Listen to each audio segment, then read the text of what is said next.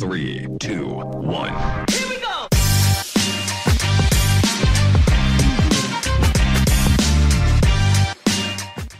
Bueno, el episodio de hoy con un amigo, colega de artes marciales. Ojo, yo no soy a estos niveles, señores, por favor. Este, Hermano, lo fuiste, lo sí, fuiste. en algún momento practiqué ahí en Jiu-Jitsu y ya después de pandemia no hice más, pero está con nosotros Vernon Ramos. Yo creo que indiscutiblemente el peleador de, de artes marciales mixtas que más lejos ha llegado aquí en, en Panamá. Sí, se puede decir. Uno Creo que de- entre tú y Oli han, han sido los, los que han, han, han- han cruzado fronteras, ¿no? De, pero a nivel ya de UFC, más Sí, que todo. ¿no? Y claro. bueno, y, y ¿cómo se llama la muchacha? La Sí, chica. Jocelyn y. Jocelyn también, ¿no? Hoy por Ustedes hoy- tres, es verdad. Hoy por hoy Jocelyn en verdad es lo es la referencia ahorita mismo a nivel mundial. Bueno, ella es la top, es Sí, es la verdad. top. Es la Es top, verdad, top ella es la top porque ella está en, en- en las grandes ligas, digámoslo se de ha esa mantenido. forma. ¿lo? Se ha Y mantenido, ahí. consiguió victoria, ya tiene como cinco, va para su sexta pelea ahí dentro de la organización, Wow. tiene contrato fijo. O sea, la verdad que ella ha sobrepasado pues lo que quizás alguno de nosotros en un momento como que trató de llegar, pero Y todavía puede. seguimos, seguimos. Uf, Y todavía pueden, ¿no? Todavía podemos. Claro que es la sí. idea, ¿no? Pero ahorita mismo ella se ha plantado y se ha solidificado bastante bien. Entonces, está ella, está, bueno, Oliver, eh, mi persona, humildemente aquí su servidor y estamos trabajando para, para seguir. ¿Cómo, ¿Cómo llega Vernon? ¿Cuántos años tú tienes, Vernon? 30. Tú tienes 30 años. O sea, en el prime, en el prime. Sí, ahora mismo estás en, en- en- en tu prime de, de- de- de pelea. ¿Cómo llegas tú a este tema de la de MMA? Porque yo creo que, digo, por más que si, si, si a ti te gusta pelear, pelear profesionalmente es otra cosa, ¿no? Totalmente, es otra cosa. Y de hecho es bien curioso y es chistoso porque el que me conoce y me ve por en la calle es que este pelado es un pan de Dios, no me ha tenido una mosca. En la escuela o creciendo en mi adolescencia jamás tuve ningún tipo de problema con en la escuela nadie. tú nunca peleaste en la Cero, escuela. hermano, pues. cero. Era de tener varios amigos, eh, nunca tuve problemas así. En Kinder sí, en Kinder peleé una vez. Imagínate. Mi única pelea. Y la gané. Eh, porque un peladito me la tenía, me tenía de Congo, así. Eh, era bullying, super bully.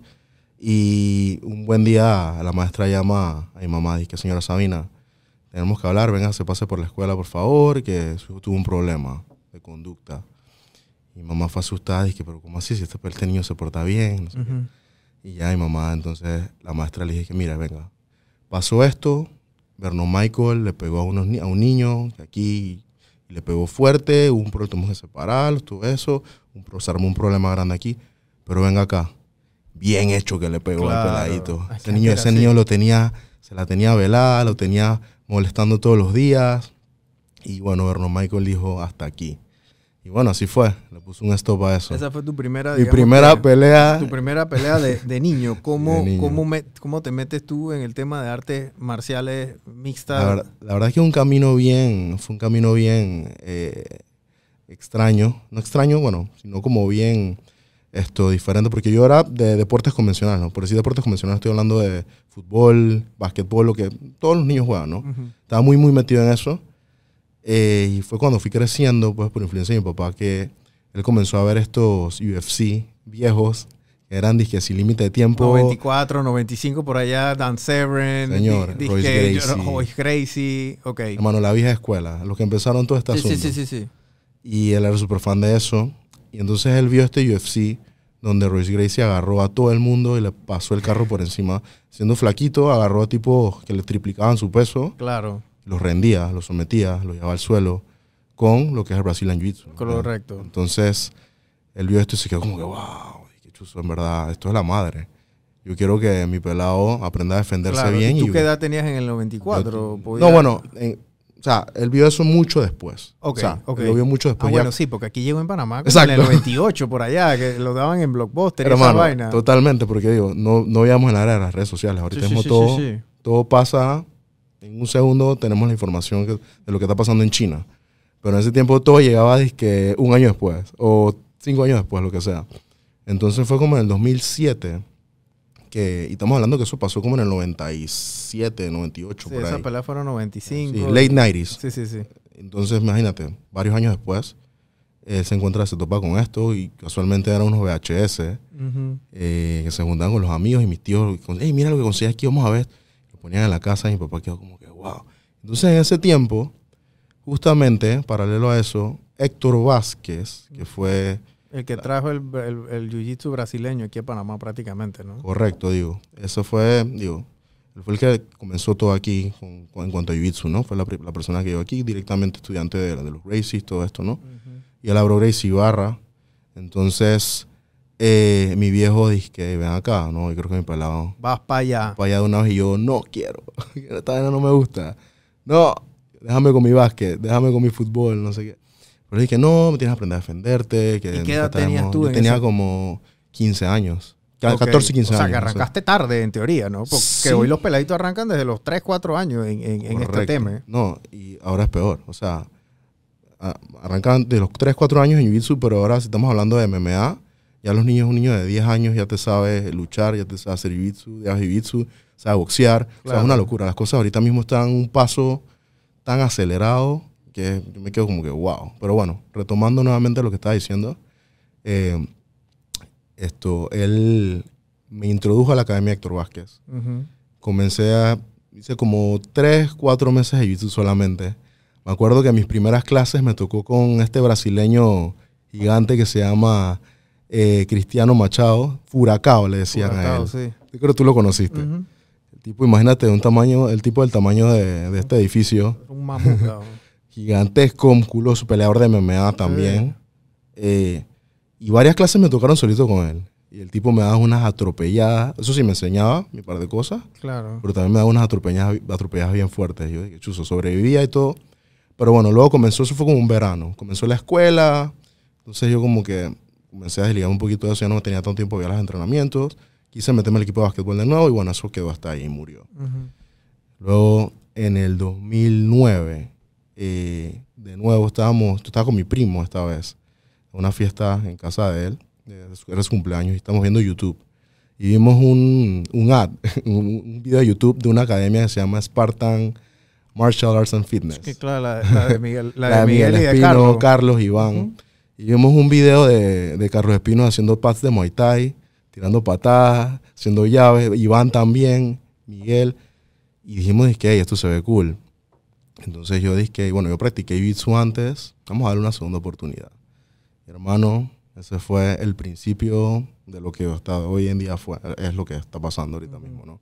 Ahí comenzaba mis primeros pasos, comenzaba formalmente, pues ya como que con una nueva energía, más entusiasmado, yo tenía que 18 años ya, entonces estaba saliendo de la escuela, esto, y me comenzó a gustar, me comenzó a gustar bastante, comencé a competir Jiu-Jitsu, Tú llegaste a Spartan de cinturón blanco. blanco, Ahí Carlos Blanco. te dio el, el azul, azul. y Ok, después ahí y- seguí subiendo. Ujú, Eh, y bueno, hasta el día de hoy, pues él se mantiene como mi head coach. ujú. Me, dio- me graduó esta cinta negra.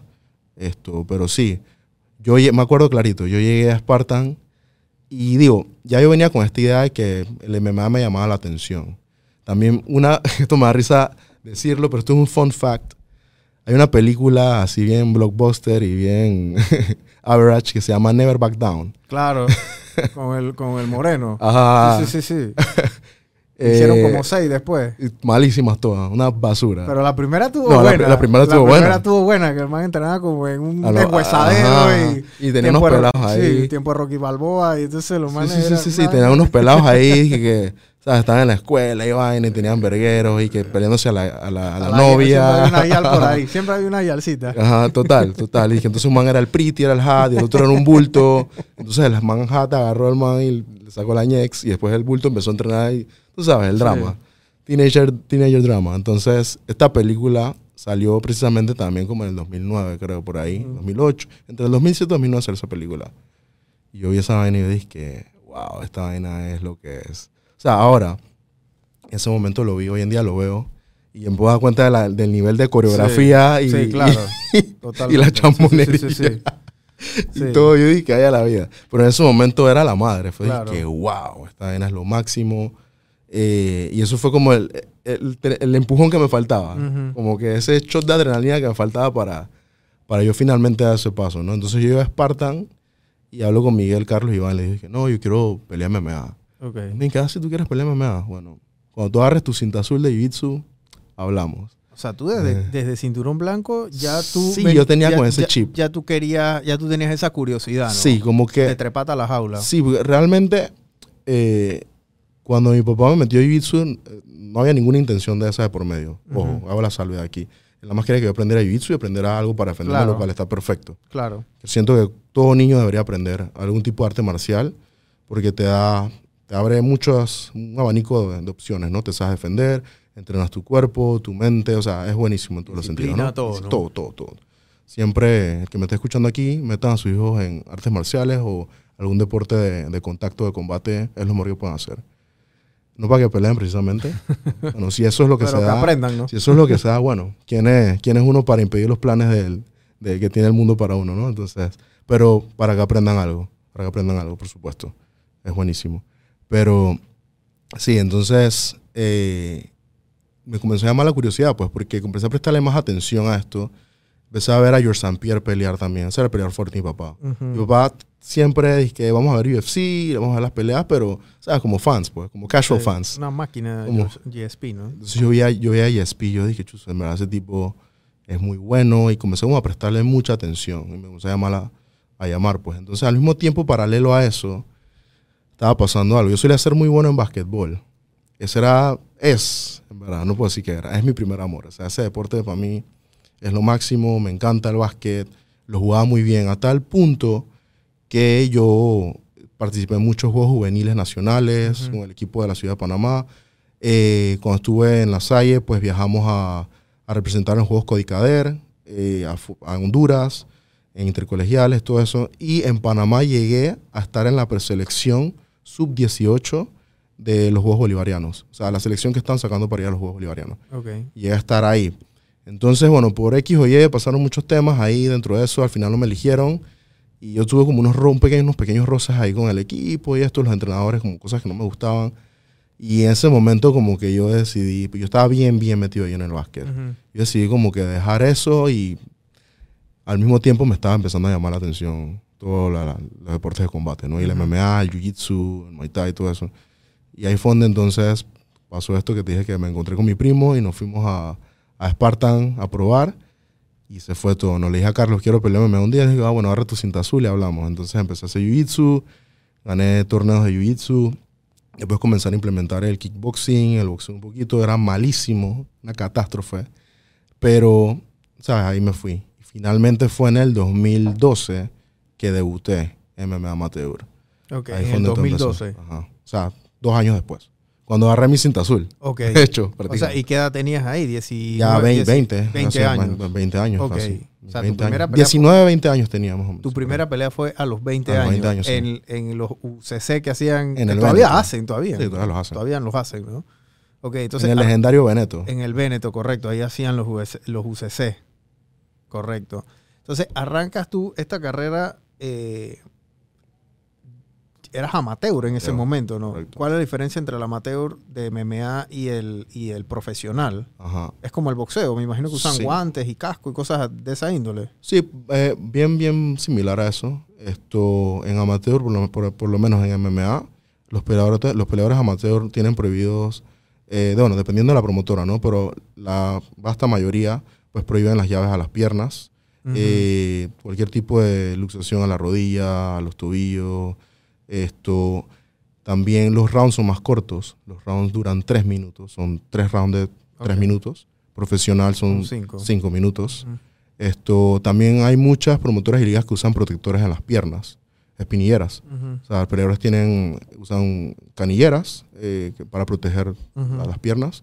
Y los guantes también tienen un onzaje mayor. O sea, ponte que los guantes de MMA profesional son de 5 onzas. Los que usan los peleadores amateurs son como de 7, 8 onzas, por Ok. ahí, son más grandes. ¿no? Entonces, son más acolchados, entonces permiten mayor protección a la mano del peleador y claro, a la cara también y al cuerpo. totalmente. también no se valen codos a la cara, eh, rodillas a la cara tampoco se valen. O sea, hay varias cosas, varias cositas, son detalles. Claro. En esencia tú lo ves y pasa desapercibido porque piensas que es lo mismo, pero sí hay bastantes reglas. que Claro, hay cambian. muchos golpes que están, digamos que limitados en el arsenal de todos los golpes que se, pueden, que se pueden dar, ¿no? Sí, ciertas llaves también. Y también el tema que los peleadores amateurs no reciben una remuneración monetaria, ¿no? O sea, lo hacen por... Gratis. Sí. A los, a los amateurs no cobran, no, no se les paga. Ok. O sea, como el Eso- boxeador amateur aquí también, me imagino. Sí, digo, ellos, lo mismo, pueden, ellos ¿no? pueden recibir patrocinios y ya tienen un agente externo que los está moviendo, lo que sea. Que digo, hoy en día todavía eso está como que bien, no funciona así del todo. Eh, digo, puede tener algún tipo de remuneración fuera de la competencia o fuera. Ok. Pero la promotora no está obligada A remunerarlo ni a, ni a pagarle, a darle ningún tipo de pago. Puede recibir premios, eh, no sé, en especies. Sí, tipo de cosas así, pero eh, no, no se les paga. No, tiene, no cobran bolsas, no se negocian bolsas, ni nada de este tipo, ¿no? Porque una vez lo hacen, ya es Eres profesional, ¿no? Correcto. Ok.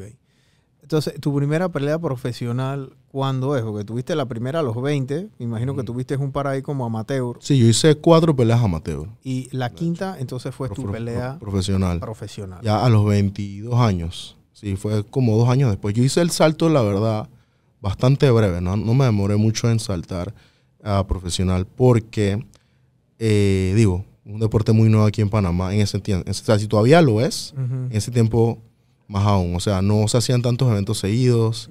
eh, quizás no conseguía oportunidades para ir a pelear afuera. Esto era difícil conseguir oponentes. O sea, ya estamos hablando que la MMA realmente en, el aspecto grande es un deporte muy nuevo. ¿En qué, sea, peso, ¿En qué peso tú arrancaste? Welterweight. Siempre he peleado toda mi vida en la categoría Eso, welter. eso es 170 libras. 170 libras. Ajá. Ok.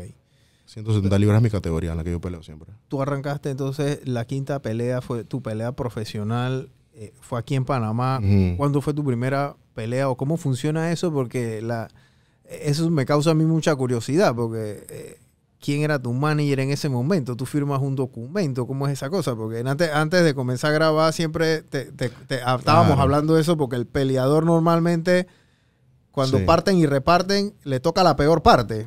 Exacto. Muchas veces, Muchas ¿no? veces. le toca la peor parte. Entonces el, el promotor se lleva tanto, el manager se lleva tanto, el abogado que firmó si es más vivo también se lleva un pedacito del pastel. Sí. Eh, el coach también te puede, si es un coach así de eso, que bueno, yo te agarro y te, te- me tienes que dar tu parte, que no sé qué. O sea, es, es- es un tema, es, un tema curioso, ¿no? Sí, es un tema bien, bien amplio. Esto, pero cuando yo inicié mi carrera, mis primeritas, primeritas peleas, te puedo decir aquí sin asco, a calzón quitado, estaba como picha perdida. O sea, yo solamente estaba peleando para hacer récord, como ganar experiencia. De hecho, las bolsas eran unas miserables, esas, unas cochinas de bolsa. Que es una, que es una Hermano, 200 dólares, 300 200 dólares de- era lo que te pagaban en ese momento. Sí, mis primeras peleas. aquí. Claro. Te costaba Eh, más entrenar total. que, que, que lo que te daban en bolsa. Totalmente. Pero bueno, por otro lado, comencé a conseguir, pues, a poco a poco, ¿no? Digo, así se empieza. Mi primera pelea gano, después voy a la segunda y comencé a conseguir patrocinios eh, de marcas, no sé, una, una casa de suplementos deportivos que me comenzó a dar a patrocinar suplementos y con algo de dinero. Eh, comencé a conseguir otro tipo de patrocinios con un taller también de, auto- de automóviles que me arreglaba el carro, pero también me daba, es que tienes pelea, tanto. Claro. Entonces así de poquito a poquito empecé a peñiscar cosas, pero realmente aquí, digo, en Panamá no se manejan bolsas grandes. O sea, primero porque el deporte es muy pequeño, no es tan, o sea, no es tan popular, y segundo, digo, no hay tantas promotoras, o sea, está empezando y, y bueno, a mí me tocó la peor parte, a lo- a los que, de, esa, de esta generación. pues. Claro, Incluso a la generación antes de mí, Le tocó peor. Peor. Que la hacían en discotecas y cosas. Yo me acuerdo que yo fui a una discoteca y yo vi una pelea de Leonardo González correcto. que acabó con un pocotón de gente tumbándolos y no sé qué. Y, y, y- No sea, nada, nada. nada. Yo creo Total. que se ganó como mil dólares, la verdad. Algo, pero, pero tenía que tirar como cinco peleas en una Y noche. a mano, y a mano pelada. y a mano pelada. O sea, eso ahí, la gente, de ahí había gente que salió en una ambulancia, literal. Total. No, o sea, es, es lo que te digo, ¿no? Cómo después, poco a poco fue, y estamos hablando que era UCC, también que organizaba Ultimate Combat Challenge, Panama Fight League, que organizaba esas, esos eventos, porque digo, ese era el estilo viejo, ¿no? El old school. La, el estilo de pirámides, varias peleas en una noche, el que llega El- hasta... el Grand Prix, como le el Grand dicen. Prix. El que llega, pero una sola noche, el que llega a ganarse la pelea, o sea, todas las peleas se lleva la bolsa y así, ¿no? Pero realmente hacían cada cuánto tiempo esos eventos, era, era mucho más difícil. Y ahora que tocaste el tema de Leonardo, o sea, ahora que lo pienso, Leonardo era también una, una gran, gran figura del MMA aquí en Panamá. O sea, Claro. el primero. O sea, sí, eh, él y junto- venía de lucha, ¿no? Claro, de lucha. Él con los hermanos Brown, con Chacón, con, con varios, eh, que fueron los que empezaron con toda la ola del MMA. Él peleó afuera Y de hecho él era alguien que tuvo mucho potencial en su momento, eh, una gran figura, pero precisamente porque el camino es muy difícil, yo supongo que después él, Eran otras épocas eran también. otras épocas como que él... Él lo agarró de viejo también, Sí. salía afuera, es complicado, ¿no? Claro, pero supongo que después él dijo, "Ey, ya, por aquí no, voy a hacer otra cosa, se- hoy en día se dedica a otras cosas, pero viendo pues, ellos fueron los que en principio, esa generación, levantaron la antorcha aquí y, y se la pasaron ahora, por ejemplo, a mi generación, ¿no? Entonces, digo, a mí me tocó agarrar esta nueva ola ya un poquito más, por así decirlo, eh, con más estructura. Un poco más de estructura igual, muchas falencias por varios lados, pero ya con un, un norte, pues, por así decir. Tú le das un plan, ya una meta trazada y, y otras, otras vías que uno puede ver de que esto, si me voy por aquí y hago las cosas de esta manera, Ujú. puedo llegar a hacerla, ¿no? Entonces, eh, hice mis primeras peleas profesionales, hice un récord decente de tres ganadas, cero perdidas por ahí. Y de repente, como, como es la vida, ¿no? Cae una gran oportunidad, ¿no? Esto viene la gente de UFC con un proyecto que se llama The Ultimate Fighter, que es un reality show. Ujú. Y están interesados en hacer la segunda temporada latinoamericana. Ya habían hecho una anteriormente, estaban interesados en hacer la segunda y querían peleadores de aquí, de, de Panamá De Panamá, ok. que fueran a representar. Entonces ahí fue donde eh, hicieron un scouting, vinieron aquí a Panamá, llamaron, convocaron a todos, todos los peleadores que estuvieran, ya fueran panameños o no, pero latinos que estaban aquí en el país. Y si tuvimos una, una reunión ahí en el Intercontinental eh, con este señor Mario Delgado, se llama él, que en ese momento era scouter de la UFC, comentarista y todo, ¿no? Esto, y llegó, convocó la reunión, pidió nuestros currículums, nuestros récords, todo, nos conoció en persona. Y después de ahí pasaron como unas dos semanas y Oliver y yo recibimos el llamado ¿no? para participar Ok. en el reality show. ¿no? Y ya después ahí fuimos, fuimos y tuvimos la experiencia. ¿no? Ok, ahí en el reality, yo me acuerdo que tú peleaste en México también, ya la, el- la fecha final, porque el, como que el que iba a pelear se bajó y entonces tú tuviste que montarte. Ok, te explico. Si, si mi memoria no... no Da- va por ahí el asunto. Hay, hay ciertos detalles que tengo que corregir, pero esto fue así, ¿no? El reality se filmó en Las Vegas. Ujú. eh, The Ultimate Fighter. Si alguien tiene UFC Fight Pass por ahí, eh, lo puede ver ahí. Me puede ver ahí cuando era más joven. tenía más colágeno, más cabello, pero tenía menos experiencia también. Y se nota la diferencia. ¿no? Si tú miras mis peleas anteriores, o sea, de, ese- de esa época, Ujú. ahora, Ujú. la verdad que la evolución ha sido. O sea, yo la verdad le he metido ganas a esta vaina. Y de eso me doy golpe de pecho, ¿no? Humildemente. Esto. Pero nada. eh, en el reality show era un, era una, eran llaves. Esto. Ocho, ocho peleadores. O sea, la primera pelea preliminar, de ahí uno pasaba a la semifinal y de ahí entonces se peleaba a la final. ¿no? Entonces, yo gané mi primera pelea por decisión contra un hondureño, se llama Wilmer. Una de las peores puñeras que manda en mi vida. Wow. peleando. Fue, si te puedo decir aquí, yo tengo ca- 15 o 14 peleas ya de MMA. En total, contando las amateur, exhibición y, y profesionales. Ujú. De todas esas peleas, yo te puedo decir que esa ha sido la más difícil que he tenido. Esa, la primera pelea en el, del reality show Wow. eh, fue una pelea bien sufrida. Fue una guerra de esas, Tres rounds. de que a la gente le gusta ver, ¿no? Eh, fueron tres rounds. Ahora, el reality tenía un sistema. No como son, eran, una- eran peleas de reality show, eran, se contaban como exhibición. Y ellos tienen un formato que son dos rounds solamente. Entonces, si el peleador consigue la finalización de esos dos rounds o gana los dos rounds contundentemente, se lleva la pelea. Y esto lo hacen así también porque ese reality se, filma, se filmaba en un lapso de siete semanas. Entonces, en siete semanas tú tienes que pelear dos veces.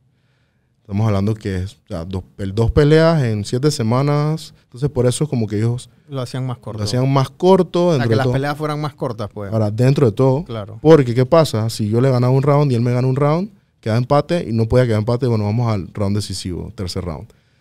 También, digo, estamos hablando que es una pelea hecha y derecha con todos los rounds, ¿no?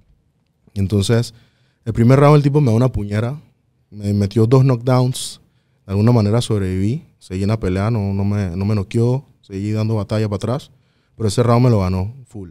El segundo round yo salí con otro chip y se lo saqué todo. Le gané todo el round también a punta de patada, lo tumbé, lo derribé, lo usé más jiu-jitsu y le saqué ese round. Entonces ahí el, dijeron, que hey, la pelea está empatada, vamos a hacer en victory round. Ok. Nos fuimos al tercer round y ese round pues ya nos dimos, pero yo me llevé la mejor parte. Y ahí gané mi pelea. Ok. Entonces, gano mi pelea y ya como en dos semanas me tocaba pelear de nuevo. Contra, en ese entonces, era el favorito y de hecho fue el que ganó el show. Se llama Eric Montaño, Perry le dicen, un mexicano. Eh, y la pelea se acabó súper rapidito. Duró como un minuto porque agarró el tipo este, a un peruano, le fue a hacer un derribe y el tipo se quebró el brazo. Y ya, o sea, no, man ni sudó, no le pegaron. Ah. Estaba enterecito yo estaba con mi ojo rojo, de hecho leña, pero nada. Peleé con él, eh, no excuses, ¿no? Peleé con él.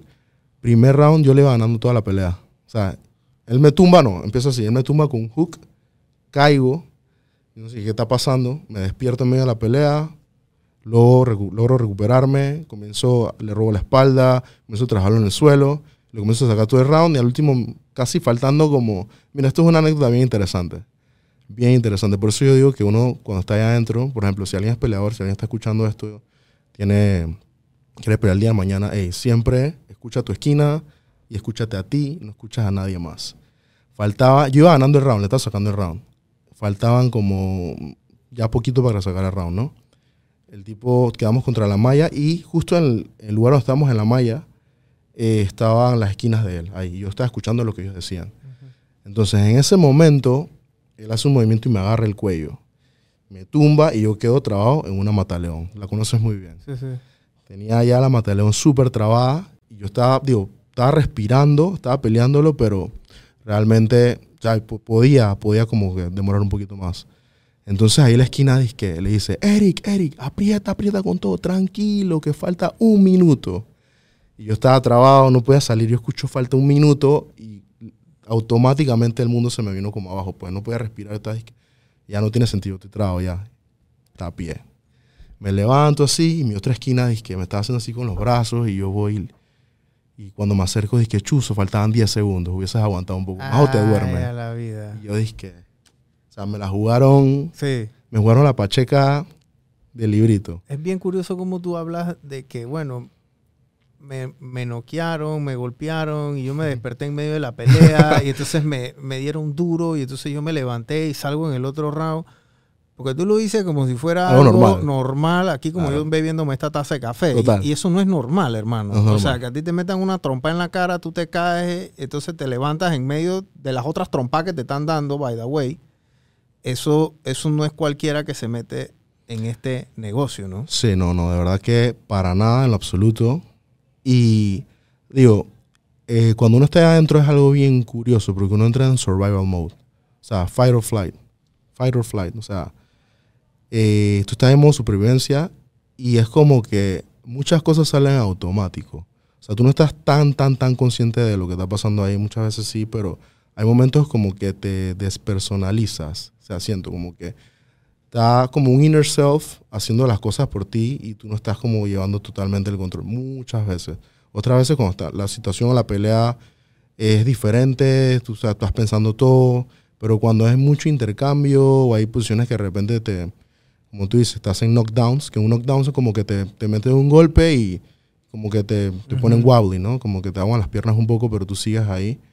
En esos momentos muchas veces como que tu cuerpo respondiendo y como fighting back. Entonces digo, como tú dices, realmente no es algo tan tan normal así para sí, todo. usted- bueno, para ustedes o para tu equipo Sí, de, es normal. de- de entrenamiento es, es normal porque es la mecánica y Claro. ya me imagino que haces cosas adentro ahí por mecánica, ¿no? Sí. No tanto como que, bueno, esto es lo que tengo que hacer porque ya mi mente está eh, predispuesta a hacerlo. Tú ahora, eh, tú vives de esto. Sí. O sea, tú eres profesional en esto. O sea, tú no tienes un trabajo de un 8, De ocho a a 5. cinco. O sea, no, o sea, tú, tú, tú, tú has sido peleador de MMA toda tu vida. Correcto. Eh, ahora con el tema de redes sociales, la generación de contenido, yo sé que ahora tú eres tu marca también. Me explico, o sea, tú tienes que generarle contenido posiblemente a tus patrocinadores, o sea, tú entrenas seguramente a otra gente, ya Claro. Eh, eh, es otro tema y adicionalmente también entonces tienes que tienes tienes ventanas muy chiquitas para sobresalir porque como no peleas todos los días Claro. posiblemente vas a pelear dos o tres veces al año Sí, eso es más o menos la, eh, el promedio. esas tres- dos, dos, tres tres, veces cuatro. al año la, la- la vida de un peleador de MMA es algo Puede- puede- a, veces, corta sí, a veces pueden ser hasta más, pueden ser unas cuatro, digo, si tú salen cinco hemos visto casos, pero el promedio son como, como tres años. Y realmente eso que acabas de decir que, que es corta, digo, depende mucho de cómo ha sido la carrera de este peleador, ¿no? O sea, si eres un man que peleas tres veces al año, pero las tres peleas han sido guerras y has quedado con muchas lesiones, has quedado sea, bien abatido, pero si peleas tres veces, en las tres ganaste por nocaut en primer round y no te Claro. pasó nada. Entonces, digo, hay, hay, hay casos y cosas, ¿no? Yo te puedo decir que a mis 30 años y con mis carreras, con mis, las peleas que yo tengo, gracias a Dios y toco, toco madera, eh, la única pelea fuerte que yo he tenido es esa que te estoy hablando en Ultimate Fighter, pero fuera de esas, eh, he ganado con buen control, buen dominio, buenas estrategias, no he recibido tanto castigo. Entonces, esa parte de no recibir tanto, tanto castigo o también los entrenamientos como son, eso es muy importante. Claro. ¿Cómo tú entrenas? Yo conozco muchos peleadores, eh, colegas de otros países y esos que entrenan a matarse. O sea, entrenan, sí, el entrenamiento tiene que ser más fuerte que la pelea. A la lesión. Pero, pero ¿a qué costo? O sea, tu entrenamiento tiene que ser más fuerte, pero tiene que ser muy inteligente también. Entonces los tipos entrenan, hacen entrenamientos bestiales, se entran a trompadas con todo, viven lesionados. Entonces ahí la carrera se va acordando cada vez más. Entonces hay casos, y conozco varios también, que en sus 37, 38 eh, están más enteros que uno de, de 30 o 27 años Han sabido llevar. han su- sabido llevarse, no han recibido tanto golpe, no tienen tantas peleas quizás. Entonces, hoy en día, eso ha cambiado un poco. O sea, la expectativa de vida de un peleador de MMA era corta, eh, un de un boxeador era más corta, pero hoy en día se está como dilatando más. O sea, estamos hablando que estamos viendo campeones de UFC, ahorita mismo, hoy por hoy, a los 40 años coronándose campeón. Glover Teixeira, por ejemplo, 43 años, Wow. 42 años, Ese sí me sorprendió a mí. campeón La de Glover. campeón. Y el man tú lo ves peleando y el man todavía le está dando palo a los peladitos, o sea, Sí. los que vienen subiendo. Es Sí. una cosa increíble. Siempre decían que esta es la última ya. Y esta es la última. Y esta es la última. Y de la nada que bueno, ya ahora campeón. y ahora tan dije, bueno, ya, o sea, retírate campeón, pues. O sea, ya cumple como que tu sueño. Y el man sigue ahí. ¿o? No, sí, hay, total.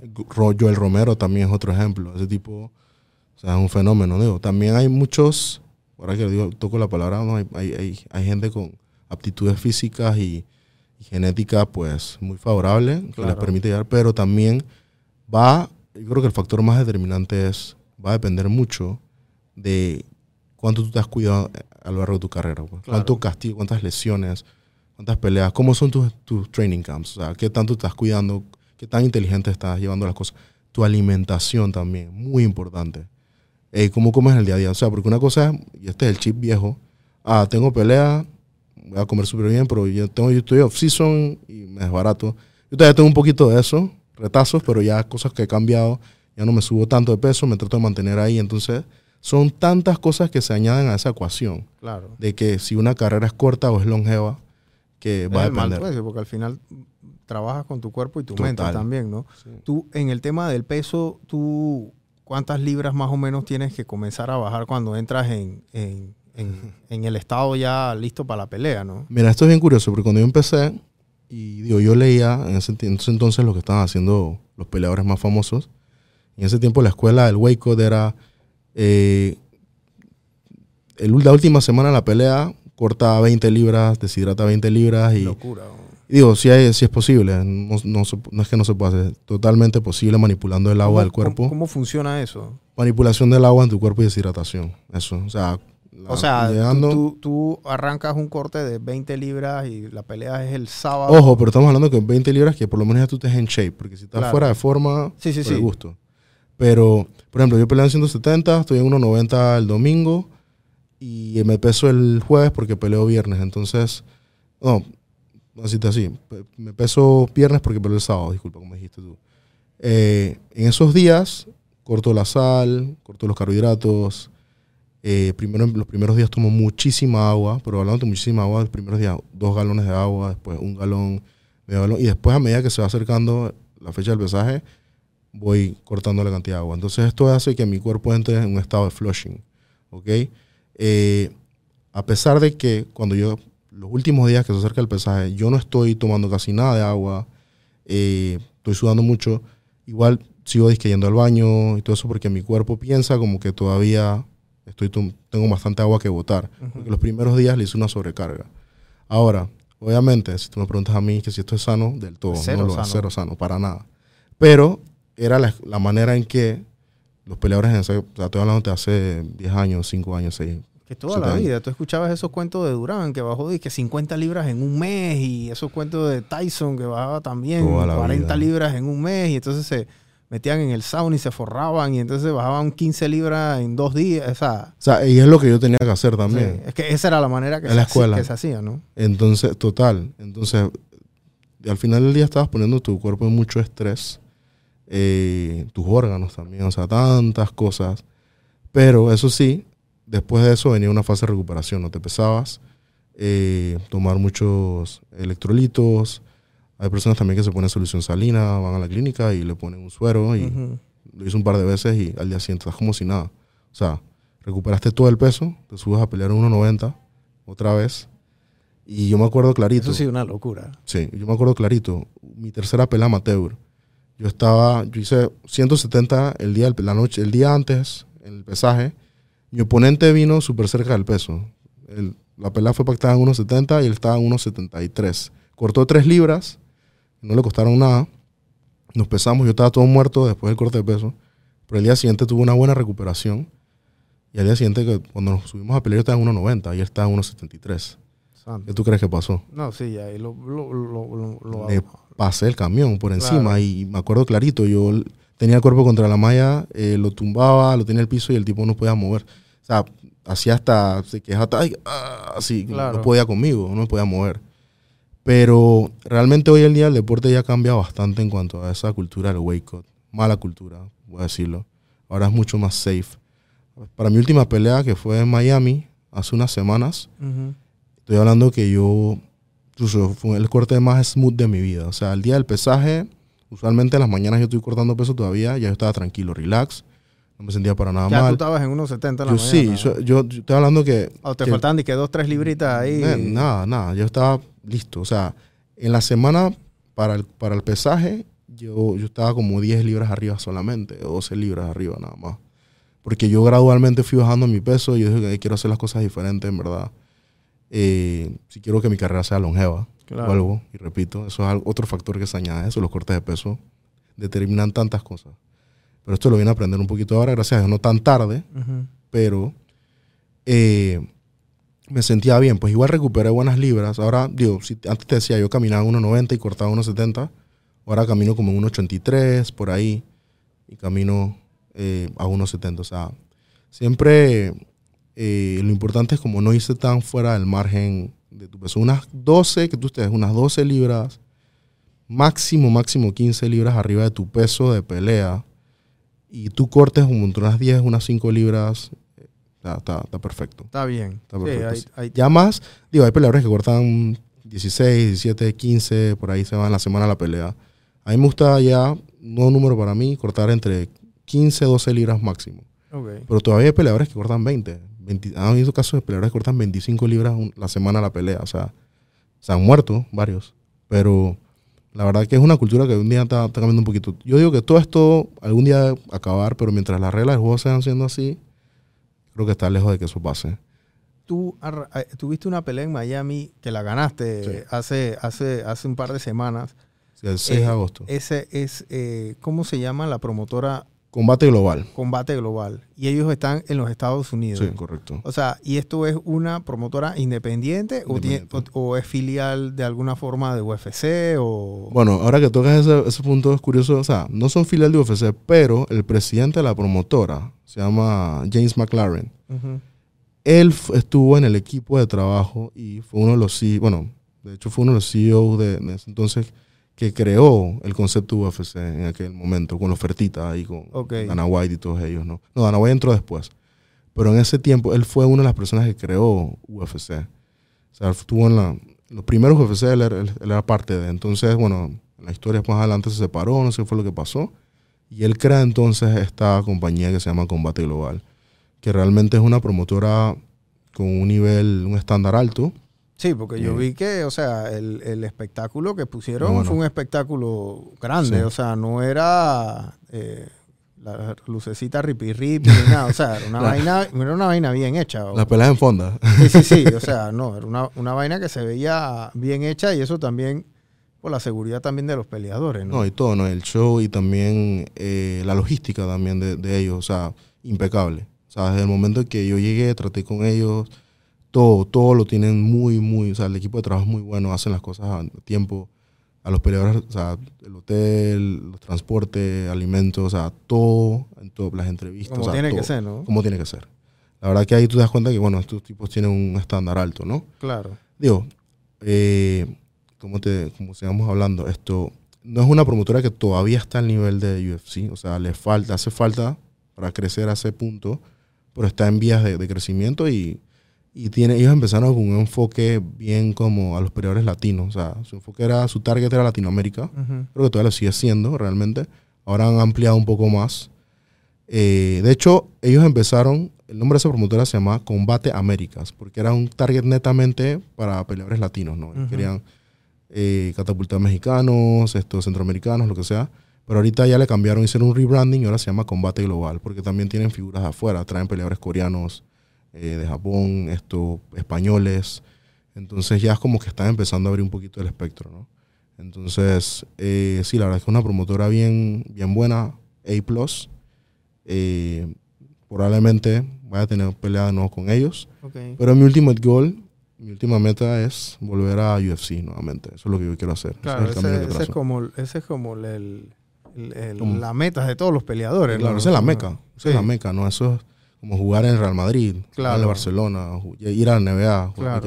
Eso es lo que yo quiero, ¿no? Entonces, ahorita me estoy en un buen lugar, eh, estoy moviendo bien y creo que hay muchas posibilidades de que eso, eso pueda pasar nuevamente. Ok, ¿y cuántas peleas tienes pactadas con, con esta promotora? O, Eh, ese es el caso. Ellos realmente no me ofrecieron un contrato, no, no me amarraron un contrato de por sí, porque realmente mis managers eh, y yo estamos hablando de que, o sea, vamos a agarrar contratos de una pelea. O sea, porque no quiero amarrarme con ellos del todo, porque Claro. la meta es ir a UFC, ¿no? Eso es lo que yo quiero. hay, entonces- hay muchas promotoras en los Estados Unidos Sí, bastante, ahora. O sea, está- Y en Asia también. Sí, está Bellator. Bueno, Bellator era, es como la, la 2, ¿no? Sí, las dos. Pero una 2 muy buena también, porque hay muchos peleadores ahí. Y es más, mu- muchos de los de Bellator que han salido han ido a UFC y de UFC se van para allá también. Claro, por supuesto. Por supuesto. Y digo, al final del día también es donde ellos les, les paguen mejor, ¿no? Claro. Que les ofrezca más cosas. Por ejemplo, ahora que hablamos, hablaste de ese caso de peleadores que se han ido de UFC a Bellator. En la temporada de mi reality show, el que ganó en la categoría 155, que era la categoría de Oliver, se llama eh, Enrique Barzuela, un peruano. Este man es una máquina. El tipo entró en UFC, ganó el show, eh, tuvo una carrera súper exitosa en UFC, hablando de que ganó seis peleas, perdió una como por decisión, ni siquiera lo finalizaron, nada, todas sus peleas súper entretenidas. Se le acabó su contrato con UFC y le tocaba renovar por X cantidad de peleas. Y Bellator le hizo una propuesta. Hey, Enrique, tú nos interesas, te vamos a ofrecer tanto dinero. Él dijo, bueno, fue a hacer una contrapropuesta con UFC y UFC dijo, bueno, en verdad no te vamos a pagar eso, así que si te quieres ir, vete, pues no te lo vamos a igualar. Ah, bueno. Y eso fue para Bellator y están pagando mucho más dinero y le está yendo bien. Entonces, Claro. es como que cuando ya tú llegas a un cierto nivel también, depende de, también de, de cuál, cuál te, te sienta mejor. Sí, porque al final el, el tema monetario es, es es importante. importante, ¿no? O sea, ustedes no pelean aquí por, por los aplausos, como Sí. dice uno, ¿no? Al principio sí, pero ya después para nada. sí, sí. Entonces, eh, te toca, te, te vas a pelear de vuelta este año, Dios mediante. Si Dios mediante Dios primero, quizá en noviembre estoy de vuelta. Ok. ¿Y sabes con quién o todavía? Toda- todavía no, todavía eso está como en making y puede, probablemente puede ser en combate otra vez, porque Matchmaker sí me mencionó como que, o sea, quizás probablemente, o sea, me dijo, hey, puede que te vamos a dar un contrato, eh, pero por ahora, pues, la verdad yo le dije como que, hey, mándame poco a poco, si tienen, tienen interés que yo vuelva a participar aquí, habla con mi manager, a ver qué sale, me mencionó como que noviembre puede ser una buena fecha, y bueno, vamos a ver Claro. qué pasa, ¿no?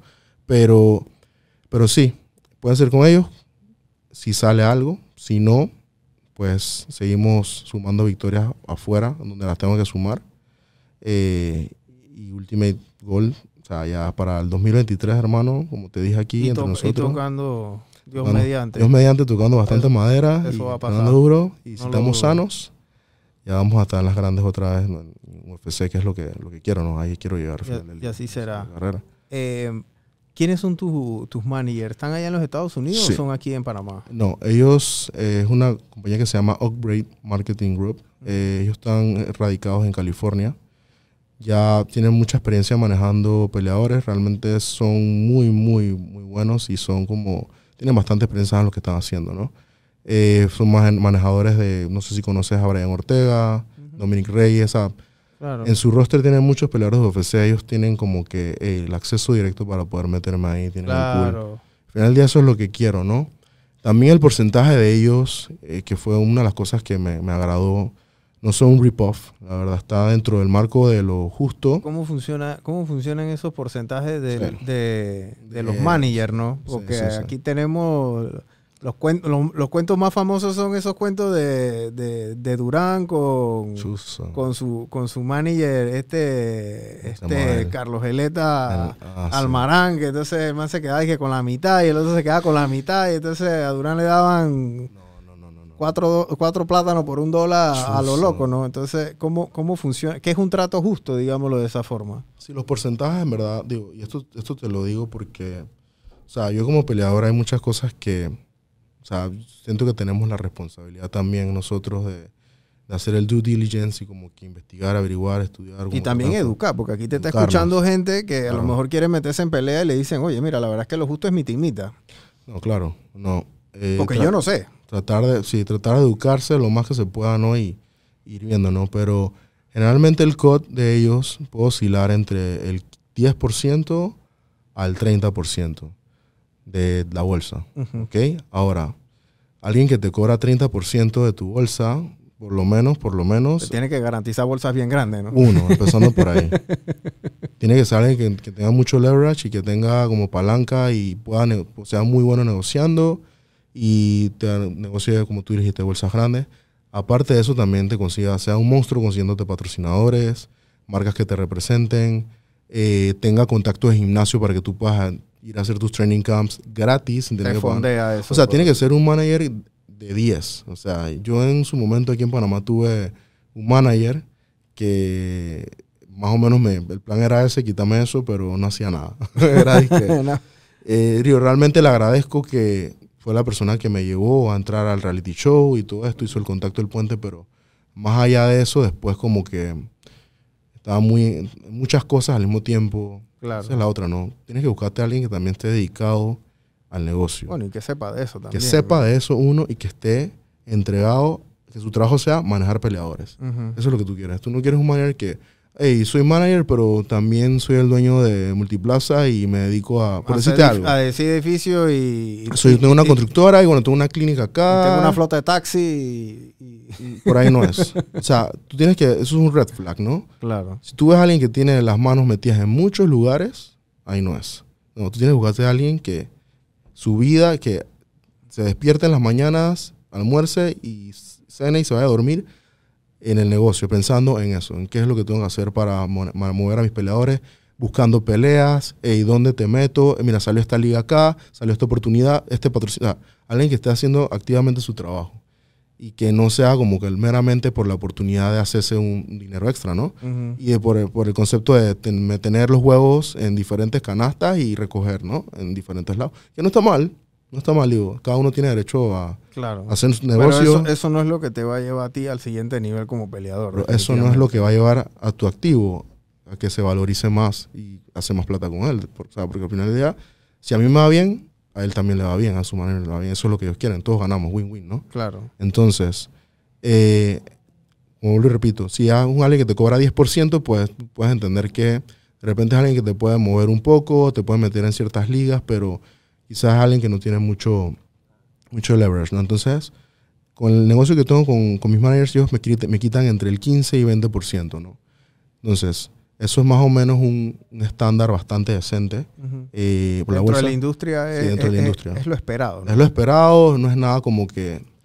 Y, y de hecho, eh, también se encargan de conseguirme patrocinios, entrevistas, eh, también, o sea, su trabajo es meterme en las mejores ligas también, ¿no? Claro. Entonces, Yo no llegué aquí, por ejemplo, a pelear en combate global porque yo soy Vernon de Panamá y bueno, sí, en parte, en gran parte sí, por supuesto, pero realmente necesito un puente para llegar ahí, ¿no? O sea, creo que todos necesitamos esa vía de conexión. Entonces ahí es donde entran ellos.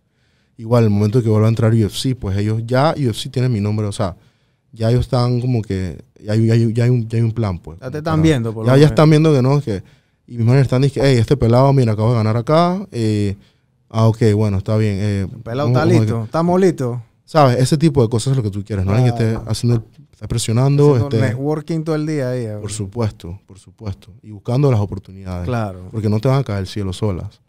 Entonces, eh, sí, dentro del industria eso es lo esperado, eso es como lo, lo estándar. Y, y ya fuera de eso, pues si yo me hago algo extra por mi lado, pues.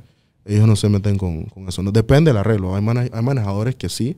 En mi caso, no es así. Si aquí en Panamá de repente yo cierro un deal por mi lado, que ellos no tuvieron nada que ver con eso, eh, con, no sé, esto, con Rally, Carretero Sports, Ujú. eh, te vamos a pagar 300 dólares mensuales porque manejas bicicleta aquí, en el Causeway. No tiene nada que ver, no me quitan nada de eso. Porque al final de ellos no, ellos no, o sea, ellos no fueron, a menos que yo los mande a ellos, Claro. a esa negociación, a que vean cómo me sacan más dinero a mí, entonces ahí entra, ¿no? Pero sí, yo tengo patrocinadores todavía que han estado desde el día uno conmigo y ellos no se han metido ni interferido con eso. Ok. Entonces son tipo de cosas que en verdad me agradaron a la hora de hablar con ellos, de llegar a un acuerdo y lo sentí como bastante fair, ¿no? Dentro, dentro de todo. Ok. Así que yo tengo un contrato con ellos hasta el próximo año. Eh, ya ahí se puede renegociar nuevamente o si no, si quiero buscar otros manejadores, pues, o si otras personas están interesadas en mí, pues me siento a negociar a ver qué tal. Pero, pero por ahora estoy con ellos, la verdad es que bastante bien, no tengo queja. Ellos también han sido muy pacientes conmigo, muy como eh, comprensivos porque en el año de pandemia y el 2021 fueron años catastróficos para mí. O sea, ni entrené, no tuve peleas, estuve muy inactivo, o sea, tuve problemas de salud. Y los tipos siempre ahí como que... Después puedo volver a entrenar, hice un viaje a Estados Unidos, me consiguieron un gimnasio donde entrenar allá, en Sanford MMA, que ahí entrenaba Duriño, entrenaba Usman también, o sea, monstruos de UFC, los manes me metieron ahí. Y así, la verdad es que han sido súper, súper una buena relación con ellos por ahora, sí.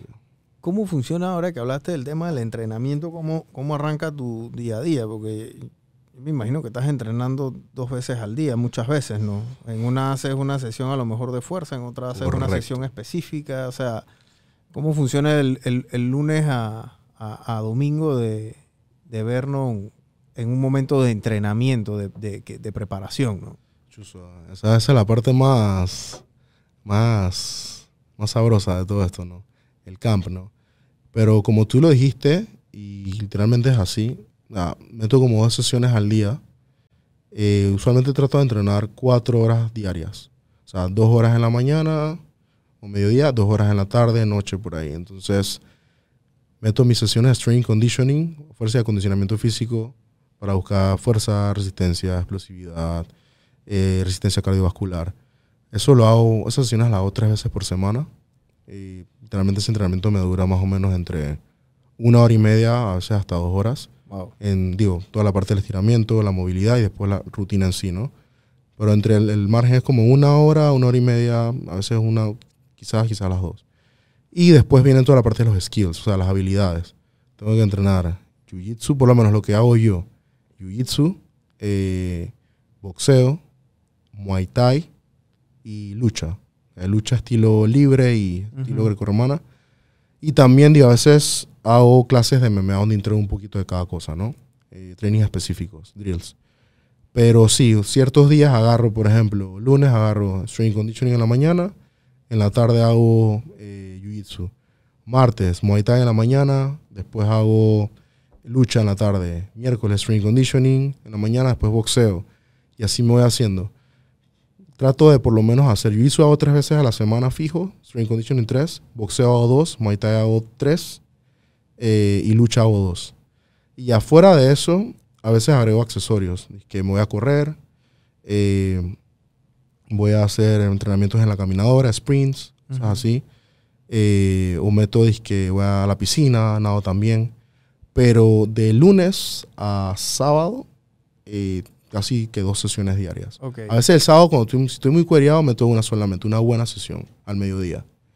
y ya. Después y, ya- domingo. y los domingos descansas. Domingo religiosamente descanso, voy a misa. ahí me siento a ver la tele, película. Me meto mi par de porquerías ahí también para el cuerpo. Claro, Una hamburguesita, sí, unas wings. Claro, eso, no- eso, eso, eso, digo, eso también es bueno, ¿no? Te relaja un poco también, ¿no? 100%. También hago mucho, me gusta hacer crioterapia, baños, baños helados. Eso ayuda bastante. Con hielo, La desinflamación, recuperación muscular, claro. a la mente. Estás entrenando ahora donde, donde Kevin, en, Sí, en House, ¿verdad? Esa, es- él es tu entrenador. Sí, head coach Ok. y training partner también. Él es el que me dice, que "Hey, vamos a hacer esto, esto, vamos a... Esto es lo que, esto es lo que me parece, si tienes una cierta pelea con cierto oponente, me parece que esto es lo que deberías hacer. O sea, más o menos él me traza el camino, pero yo tengo un equipo de coaches también, ¿no? Ok, Eh, entreno con él, pero tengo un entrenador de boxeo, tengo un entrenador de Muay Thai. Mi entrenadora es Strength Conditioning, se llama Guadalupe Machado. Eh, y bueno, el Jiu-Jitsu lo hago con Kevin, el MMA con él. claro. Eh, y hay un pelado que se llama Javier Barter también, que sí, claro. me ayuda, chuzo. Ese pelado, Está fuerte, ¿eh? Hermano, mira, aquí... Pero él, él hace, él, él, él quiere hacer MMA o él- él- ya peleó MMA. Él tiene peleas de MMA amateur. ¿Ah, sí? Sí, sí, él tiene como cinco peleas de MMA amateur ya. y mató, y mató a los cinco, me imagino. En una perdió por descalificación. Su única perdió sí por descalificación. pero lo metió mató. Una, metió una llave al pie. metió una llave al pie y lo descalificaron. Así, "Ah, vaya para la casa. Ay, la Por tramposo. Sí, yo, yo entrené como dos o tres veces con él y es, Sí, sí. es inamovible. La verdad es que tiene una fuerza anormal. Y me acuerdo que vino este Moya de Costa Rica y lo vi peleando con... O sea, y Moya es un man que Durísimo. abusa. Sí, Moya es un O sea, tipo- el man... Es lo mejor de Centroamérica. O sea, ese man era... O sea, eh, agarraba a todos. A todos ahí en donde gordo, literal. Desde el white belt hasta el black belt. Y a todos los hacía ver como niños. Totalmente. Era una, o sea, era un golpe de humildad muy fuerte, pues. Para todos. Y el con Barter, la verdad que yo sentía que no lo hacía. O sea, igual lo majaba, ojo. En ese momento. Yo no sé ahora, porque te estoy hablando Sí. que eso fue hace como 3, 4 años. Yo creo que la vida da muchas vueltas, pero. Bueno, ahora es diferente. Sí, yo- y, y- y el tipo, o sea, dije, o sea, el man estaba. La verdad es que él, él- él- a, mí, a mí sí me gustaría ver que ese pelado llegara y, y ustedes le pasaran la, la antorcha a él, porque él cuántos años tiene. Él, Tiene 23 años. él tiene 23 años, o sea, él posiblemente tenía la edad que tú tenías cuando tú arrancaste este, este tema. Sí, de lleno. Pero él ya, digo, viene con tanta experiencia, viene con tantas cosas. Y él está haciendo esto de los 17, 18 años. Sí, por ahí. sí. No, empezó tan joven tampoco. eh. No, él, él- él- o sea, yo cuando lo conocí a él, él era cinturón morado. Y él de morado, pero digo, era, era como raro porque era un poquito como que él nunca tuvo como una academia así como tú tuviste un Spartan, ¿me explico? Correcto. Yo, o sea, yo, yo lo veía como que por todos Por lados y él era como un estudiante del Jiu-Jitsu. pues, Sí. y eso a lo mejor era bueno y a la vez a lo mejor no era tan bueno, pero él aprendió como de todos un poco. Entonces era como un nómada del Jiu-Jitsu por Correcto. ahí y estaba entrenando donde le dieran prácticamente la oportunidad, pues, porque no, no, sin conocerlo muy a fondo, era algo que se respetaba. Yo me acuerdo de un torneo que yo peleé y él le ganó a el hermano de este, de este Ariel, ¿cómo se Ah, llama sí, este? eh, a Marcos Ariel. a ¿no? Marcos Ariel. Sí, él, le, man. él le- él le ganó. Sí, sí, sí, sí. O sea, le ganó que lo, lo, lo durmió. Sí, él metió un triángulo, sí. El tipo no tapió. O sea, eso es impresionante. Sí, a esa, a esa digo, Marcos Ariel siendo un, un peleador de mucha más experiencia, más, más mañanos, todo, pero, pero sí. Y así es, pues él agarró a Moya en estos días, en estos días de la noche, hace como un mes. Y se dieron una campal. O sea, se dieron duro. O sea, Moya al final terminó como lo pescaba en Claro. sus misiones. Claro. Pero, o sea, sus misiones por, por maña, o sea, Sí, como por experiencia. por calle ya. por ¿no? calle y, Porque y como que lo lograba sobrellevar, pero él, se... él sigue siendo cinturón. No, ella es negro. Ah, él ya es black belt. Sí, ya Barter es black belt. Qué locura. Y él, él, él ha viajado allá a los Estados Unidos. Ha, estado- Sí, ha, ha peleado sí, allá y todo. Él, él- él está muy activo compitiendo. Acaba de venir del, Grand Slam en Río de Janeiro. Eh, ganó su primera pelea, ganó la segunda, después como que se quedó ahí, pero digo, son sus primeros torneos en cinta negra. O sea, estamos hablando que... Y bueno, y en Brasil eso es otra liga también, hermano. Bueno, en todos lados, ¿no? Pero él en, en morado, chocolate, hizo, lo hizo excelente. Ahora está empezando en negro, está empezando, le queda todavía toda la vida. Sí. Así que, Tiene 23 años y ya es black belt. ah, papá, el futuro, el futuro está aquí. Pero sí, eh, plan, parte del plan, tú preguntaste si ya la hace MMA, parte del, del plan con él es que en algún momento retome porque yo siento que lo haría, lo haría increíblemente bien en MMA. Lo haría súper bien, súper bien. Sí, Pero ahorita mismo él está enfocado en, en su jiu-jitsu, en seguir eh, haciendo está- historia y Está joven todavía. está ¿no? joven, digo, y está bien, perfecto. Que por ahorita eso es lo que más le gusta ahorita mismo, así que, que lo siga haciendo, que lo siga rompiendo, que siga... Quién sabe, quién quita, ya mañana, ey, ¿por qué no? El campeón mundial de jiu-jitsu cinta negra adulto. Sí. Primero en la historia sería increíble, ¿no? Creo que tiene todo para hacerlo, pero bueno. Claro, son muy pocos los que no son brasileños, que son Sí. campeones mundiales. ¿no? Sí, o, o- o- sí, exacto. O brasileños gringos, todo eso. Son- sí, porque sí, es que, que creo que ni hay muchos. Bueno, yo no sé, yo, yo tengo un rato que no veo los rankings, pero me acuerdo que antes estaba era BJ Penn y estaba Lobato y, gente. y este, creo que se llamaba este Lister. Dean, Dean Lister. Dean Lister fue campeón también. Sí, yo creo que ellos tres y ya. Porque la- Ahora está este tipo, Gordon Ryan, también, que está intratable. Gordon Ryan. Bueno, pero Sí. Gordon Ryan él hace el, el tema del, del El- no, el no-gi, ¿no? el eh, con el gui, él, yo creo que él, Sí, nunca, no, él nunca se ha metido. Sí, pero bueno, Gordon Ryan es otra liga también, ¿no? Que normalmente no le ha ido tan. Oye, yo creo que él no hizo MMA, él nunca ha hecho MMA. No, no, no. Como que quiere, pero Ey, él sabe que eso es otra historia ya. Porque Sí le iban las trompadas. A mí me, gustaba el- me gusta el jiu-jitsu porque nadie te está metiendo trompa en la cara. ¿Me explico? Eso, eso, es- eso es cool. sí, pero cuando porque le lo que dañas la tú- trompa, papá, Porque, otra cuan- vaina. porque, lo que tú haces, es- Bueno, eso es otra cosa, hermano. Te O sea, van a llover. Te van a llover. esas patadas, esa vaina que... Eso de que chequea la patada, que te están metiendo una patada en la, en la rodilla y tú vas para el piso y te apañas. O sea, no es, no es, nada, no es nada bonito. Yo te invité, eh, Vernon, porque el- los emprendimientos no necesariamente todos son de, de vender y hacer cosas, sino que o sea, tú estás en una línea de un emprendimiento que es extremadamente difícil.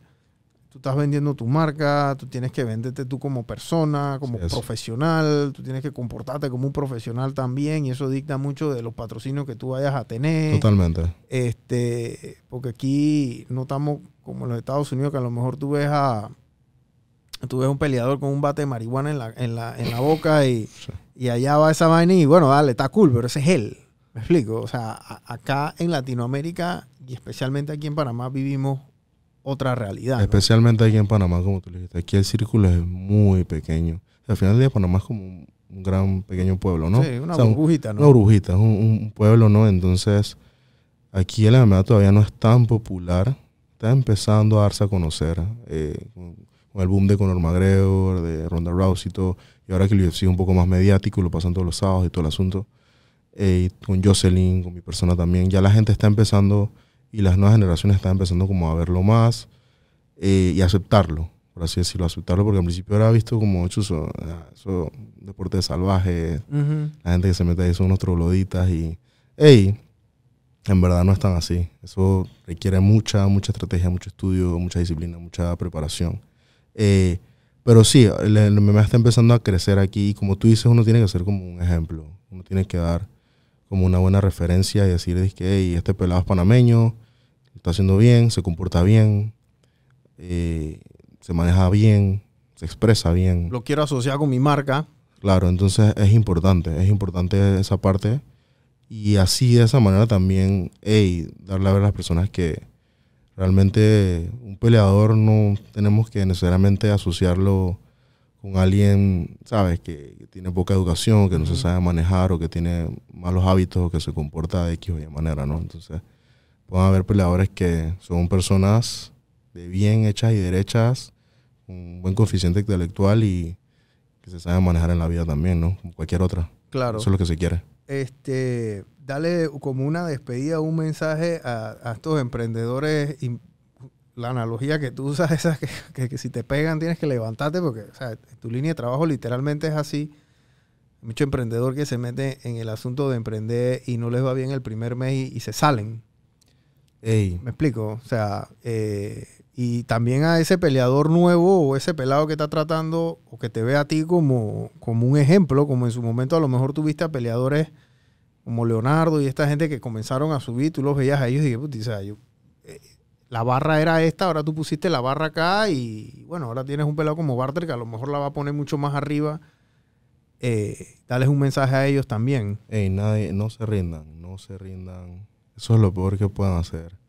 Lo digo porque cuando uno piensa que las cosas están muy, muy difíciles, que todo está perdido, que la vida me está dando por todos lados señales de que debería parar, ey, miren para adentro, escuchen a su gut feeling, recuerden su propósito, recuerden por qué están en el lugar donde están ahorita mismo, por qué lo están haciendo. Y metan gas, aprieten todo el pedal eh, y denle 100% lo que tengan, porque en los momentos que uno menos se lo espera, y eso es así, pues suena muy cliché, se comienzan a abrir puertas que uno en verdad pensaba que eran imposibles que se abrieran. Realmente, hey, si uno tiene un propósito, si uno quiere algo, sigue dándole ganas, sigue buscándolo, hasta que las ruedas se caigan, hasta que las ruedas se caigan, porque el peor intento es el que no se hace. Y uno puede vivir diciendo, chuso, lo intenté, hice todo lo que, lo que pude, tú lo que estuvo entre mis manos, pues lo intenté con todo, pues, pero el what if y el que hubiese pasado si hubiese hecho esto, el remordimiento, son cosas que te van a perseguir toda tu vida. Así que que eso no sea una razón, un motivo para desistir de tus sueños, desistir de lo que tú estés haciendo, de tu propósito, de tu proyecto. Siempre mete todo lo que tú tengas, todo tu, activo, todo tus ganas en ese propósito porque eso va a sobresalir tarde o temprano, es cuestión de tiempo. La vida te lo va a dar tarde o temprano. Siempre y cuando tú seas, hagas las cosas con intención, trabajes duro en torno a eso y, hey, en verdad te mantengas fiel a lo que quieres. Disciplina y enfoque, ¿no? Disciplina y enfoque, la vida te lo va a dar sí o sí, sí o sí. Ten eso por seguro. O sea, yo vengo, en el 2015 yo tuve la derrota más dolorosa de mi vida.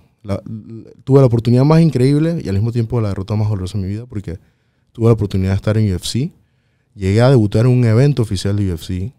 Eh, me entrené como nunca. Tuve el training más duro de mi vida aprendí con los mejores, entrené junto a Benson Henderson y otros campeones mundiales eh, en DMM Lab en Arizona, me prepararon para esa pelea. El rival que me tocó esa noche era un mexicano, yo le ganaba de 10 veces que peleábamos, yo le ganaba 15.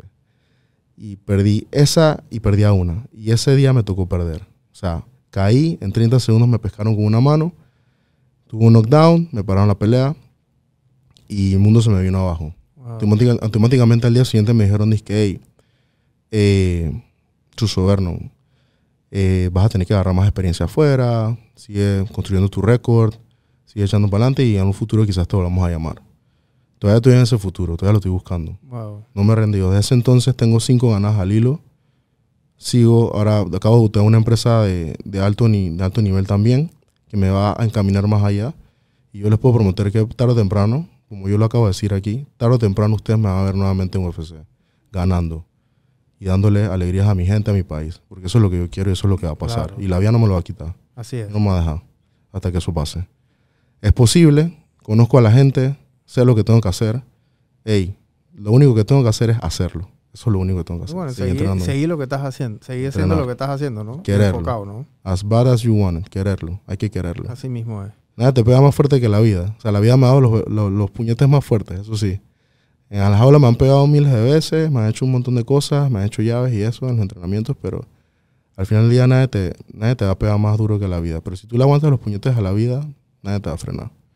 Te levantas y sigues para adelante.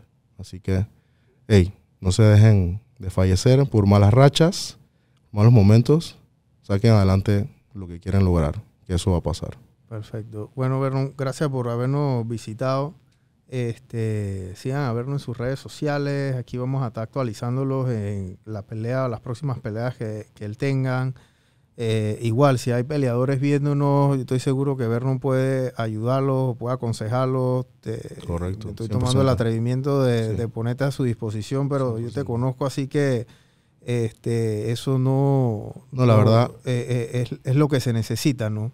ir, regresando y dando de vuelta porque en esta industria de ustedes hay mucha confusión, hay mucha gente que quiere meterse y eh, tienen la capacidad, pero a lo mejor no tienen ni siquiera la guía. No, no, claro, y te lo digo, o sea, a mí en su momento yo tuve que hacerme mi camino solo, ¿no? O sea, yo vi ejemplos de otras personas, pero yo después eventualmente tuve que hacerme mi camino y, ver cómo llegaba hasta donde estoy llegando. Pero la idea es, como tú bien lo mencionas, el día de mañana, yo estoy pavimentando el camino. O sea, yo estoy abriendo el camino y pavimentándolo para que las futuras generaciones de peleadores y los pelados que quieran subir sepan que hay un camino, sepan el cómo, sepan con quién y la tengan un poco más accesible, ¿no? No tengan que pasar tanto páramo como quizás a mí me pasó o a la generación que yo vi en su momento de los luchadores que, que, que empezaron con el MMA, pues también pasaron, ¿no? Entonces, digo, es parte de, lo, de mi propósito en la vida y lo que estoy haciendo aquí, ¿no?